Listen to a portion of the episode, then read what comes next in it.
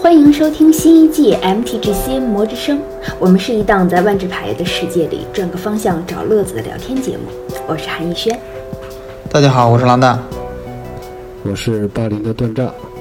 这是我们的哎第九十四期了吧？对呀，九十四期，嗯对，我们还是会独家率先更新在魔点网的云养平台，偶尔呢会在其他的平台部分放出。碎片化所以如果播，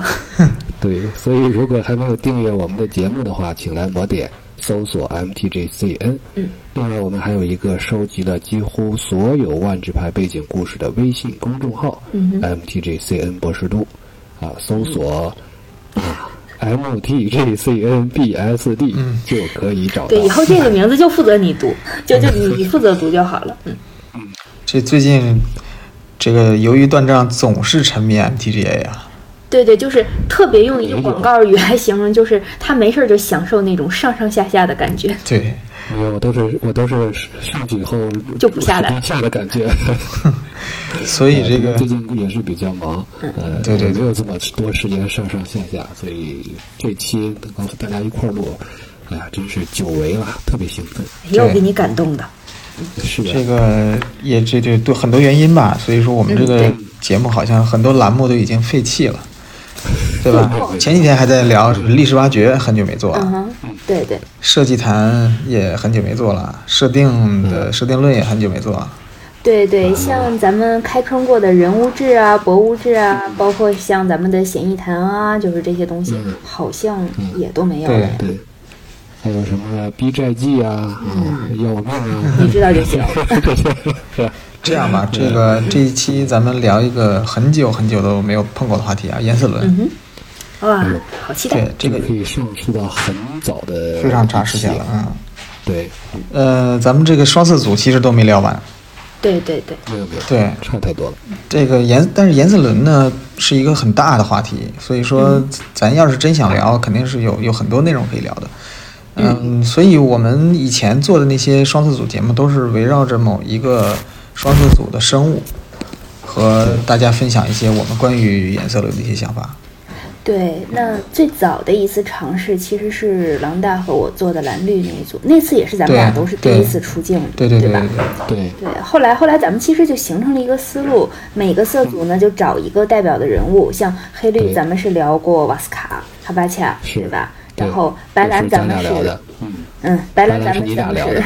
聊的那个俄佐，对吧？对对对，然后段章还隔空支援了一下，对对对对，对，然后当时我们连汉娜、凡瑟都聊到了，那么黑白嗯组当时咱们谈了泰莎和卡亚，对，所以这次要是聊红绿的话，老大有什么思路呢？咱们现在在塞勒斯嘛，所以是这个肯定是要聊一聊红绿的啊，因为这个这个对色组很有争议，在这个时空里是很有争议的。是这样嗯，因为这个色组先后出了两个神，一个是上一次来塞勒斯的这个贪欢神谢纳戈斯，对对，对这次是命运神克洛提斯。嗯，狮子味儿的，对对，都是四字辈儿的啊，嗯但是一个男司，一个女司啊，一个阳司，一个好像也也也，反正也不是人司。嗯但这个先后呢，我跟老大有不同意见啊。嗯老大说的是这个卡牌意义上的先后，是吧嗯？对希腊格斯一四年印的，克罗提斯是马上就今年对啊二零二零年印的。啊，小六岁啊，是个妹 妹，呃，呃，不是弟弟嗯啊。但是从塞勒斯的历史上，这个提斯啊，要比这个戈斯应该要早啊，而且应该不光是早，而且应该算是这个长辈儿啊啊，至少我觉得是这个都不是妹妹的问题了，这都不是姐姐的问题了，都至少是姑奶奶的这种大辈儿了对，所以所以这里面涉及一个严肃的话题，就是羊蹄人的氏族结构和辈分是怎么算的，咱们可以单做一期回头，看脚，看谁的脚长。对，好吧，好吧，呃， 对，但就是说，咱们聊红绿呢，我就可能先要抛出个问题，就是红绿啊，这个贪欢享乐，我是挺能理解的，嗯啊、但是怎么能和命运扯上关系？对对，对所以老大，要不先简单说说这个颜色轮里的红绿和红绿，啊段章你的嘴没打结儿是吧？对，红绿绿绿绿绿，这个让我说呢，其实我也是只能是隐居 Maro 的这个对吧？Maro 他对颜色轮的各种呃文章啊，包括广播呀、嗯对对节目里边的一些阐述。他写过很多文章，他的那个播客里也是这个光是双色组就讲了好多遍。所以说，大家如果想了解的话呢，这个可以在我们这个公众号“博士都”后台给段上留言，让他给你找，让他给你找就完事儿了。哎，这个好，这个好，对，但是呢，我在这儿嗯还得说两句嗯对，还是得说两句。呃，万智牌的红色呢，它其实呃追求的是这个呃，就是人物啊，就是自己的内心，他追求的是自由。嗯他认为呢，就是每一个人，他只要听从自己内心的声音，他就能非常开心的过一这个过完他的一生。所所以倩卓内心的声音就是一个字儿烧，是吗？对，嗯就是对，所以红色的核心其实就是情绪。啊，对，那么红色的这个手段呢，基本上也都是通过自己非常这个情绪化的一些行动，啊，而且是非常讲究效率速度的。所以说红色，你经常看到红色有敏捷，敏捷是红色的代表这个机制对，啊，对。那么与红色相邻的两个邻色啊，或者说叫有色，是黑色和绿色。那它跟黑色的共通之处呢，其实就是遵从内心，或者说嗯，自我至上的这个这个一面儿，是它跟这个黑色的这个交集。但是呢，黑色对于红色来说，黑色可能是有点过于自私了。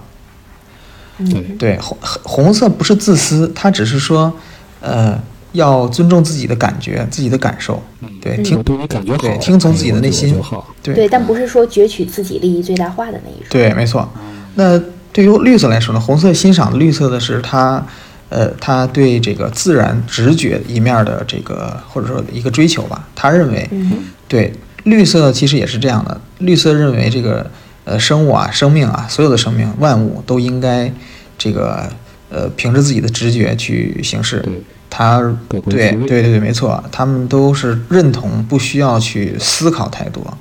嗯，对，反蓝，啊，红色的对 红色，那还行这个说完两个一这个邻色啊，说两个对色。嗯那么红色对色是白色和蓝色。那对于红色来说，白色的这个最让红色反感的地方就是规矩。红红色跟白色的对立其实就是这个秩序与混沌的对立。嗯哼，白色认为这个需要建立各种秩序啊，去对呃维系一个这个群体、一个社会的这个秩序。嗯，那么红对红这个红色说你你搞这么多秩序，我就不自由了嘛，对吧？ 红色说什么是社会？对。那对于这个红色跟蓝色之间的冲突呢，其实就是感性和理性的一个冲突。嗯哎，对，蓝色太理性了，所有的东西都是要事先计划，事先要要想好了，要思考。那红色觉得你你你这样搞真是太累了，是吧？对，对，对，就是太慢了对太慢了。太慢了。嗯，那么就咱说你们康的速度永远跟不上我烧你的速度，你这么理解就好了。 哎，对，这个说完红色啊，咱们说绿色。那么绿绿色它的核心其实就是一个对于世界的接纳，或者说对自然秩序的一个接纳。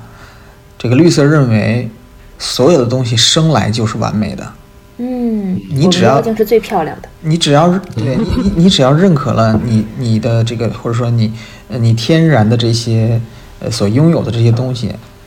就是最好的，你不需要再去改变什么，你嗯哼，对对，所以说你你扮好扮演好你自己的角色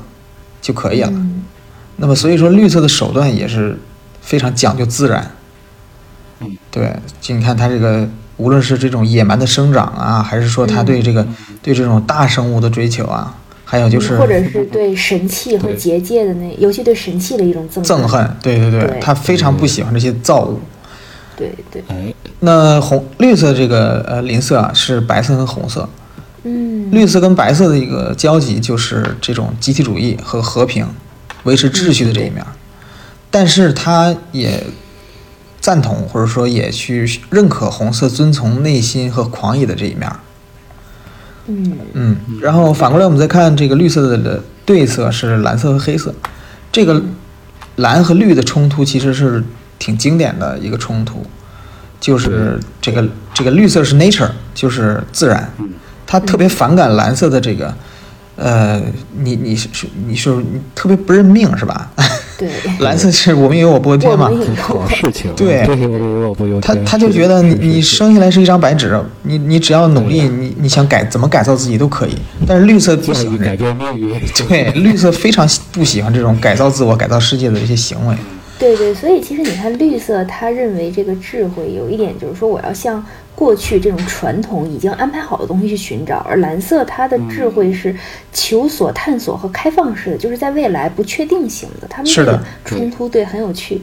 所以说，这个绿色往坟场里这个掏牌是吧？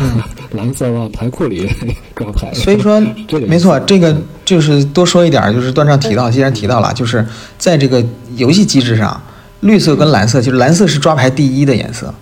那实际上绿色是第二。嗯哦，对哦，对，很多人可能都以白色为最差白色是最差的，很多人可能都以为黑色是抓牌第二，但实际上绿色是抓牌第二的。那么嗯对绿色的抓牌，其实在这个意境上的解释呢，其实就是它对于过去、对于历史的这些尊重和学习。哦嗯，对，好棒。 是是是，那么说到这个，它另外一个对色就是黑色。嗯呃，黑色呢，就是对于绿色来说，就是野心太大了。嗯，它就是绿色，虽然呢也认可死亡，因为死啊，死亡毕竟是自然的一个环节嘛，嗯哼，这是生死相依的，对吧？你有有生必然有死，而且绿色特别这个呃这个怎么说，崇尚这个呃自然淘汰、自然选择的这样一个嗯一个是一个的是的嗯一个性儿，对，没错。所以说死肯定是自然的，但是黑色是人为的去制造死亡，他把死亡当成一种工具、一种手段。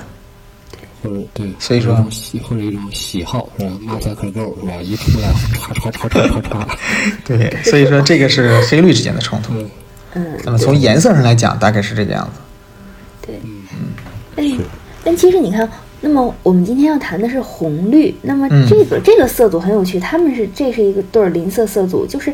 这种同盟色组的特点啊，就是咱们可以稍稍聊一下，让狼大先喝口水，我我来替我来替老大姐儿说一点，对我，听着都想喝水。嗯啊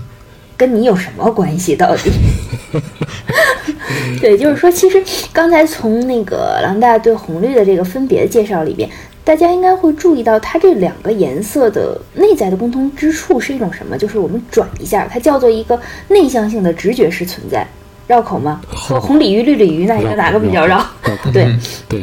简单来说，就是他们其实是会向自己的内心，而非那种外界去寻找某一个问题的答案。但这里边其实红色它更加相信就是这种情绪、情感类，而绿色它更依靠的是一种本能性的东西。嗯，那关于情感和本能的区别，我们也就不在这儿展开了。这个猫儿在杂谈里面，它也比有过比较详细的介绍，营地有翻译。大家如果想了解的话呢，嗯，可以在博士多后台对留言给段正，让他找。谢谢啊， 对谢谢啊， 对。这个 Maro 其实还说了，就是因为他这不不止一次的聊到这个双色组啊，他也聊了很多关于在机制上，除了刚才咱们说的这个红红和绿的这个相通和不同之处，比如说红和绿都有这个呃就是加工攻击力，嗯但是红色通常是这个所谓的延袭异能，就是光加攻不加防。嗯，对，这个还真是呃，最近呢，还这个他们还在尝试，就是红色加攻防都加，但是攻多于防。比如说这个新系列的那个一点红的那个 Infuriate，加三加二，对吧？加三加哎二，呦对，，那个太坏了，加加防少。那么绿色呢，基本上都是攻防都加，对，而且加的基本上都是相等的，比如加一加一、加三加三这种，对吧？嗯，对，嗯、还有一个共同点就是都是报废的色组，嗯哼，对对，这个红但是呢，红色往往是这种就是一次性的临时的报废。临时报废，对，绿色基本上就是找地，哎，或者要说到是这儿的种话生物加速对。生物产废，对，说到这儿，对其实好像还有一个，最近我觉得红色的岩氏生物开始多了，或者至少他们开始尝试给红氏红色做岩氏了。对，新系红列有一绿个四四的红红色红岩氏，在轮抓的时候打红绿色组，这是为数不多能抵抗对面白兰小飞机的东西。哦，岩是第一是绿，第二是红。嗯是哼，吗？对，这个对红反色难吗？， 你想要的怎么这么多？嗯，这个